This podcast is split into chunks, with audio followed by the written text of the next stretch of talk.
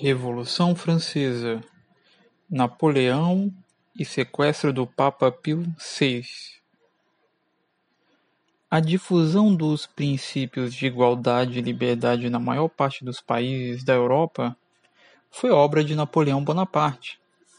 A ele também se deve a consolidação dos princípios revolucionários na França, com o Código Napoleônico, Napoleão governou a França de forma despótica, mas foi responsável pela consolidação das instituições revolucionárias que se incorporaram definitivamente à vida dos franceses.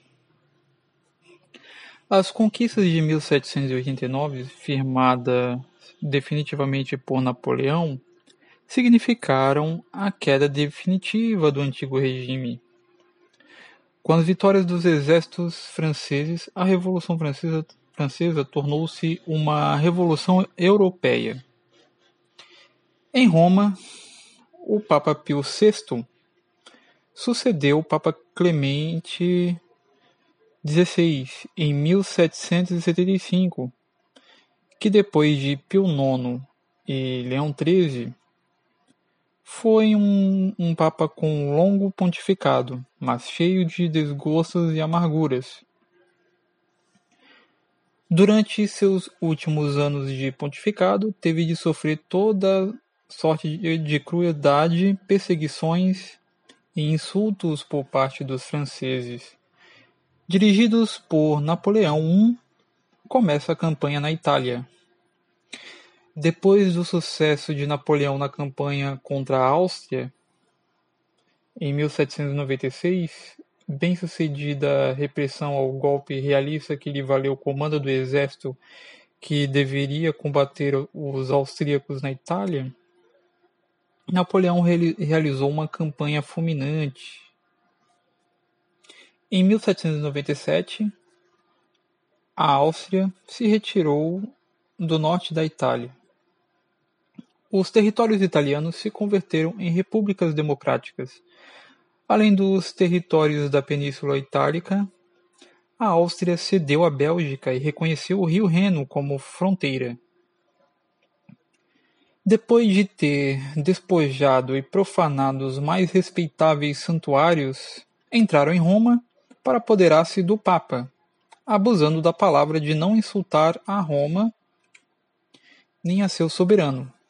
Achava-se o Papa celebrando os divinos ofícios, quando se dá conta da tentativa de abolir sua autoridade civil.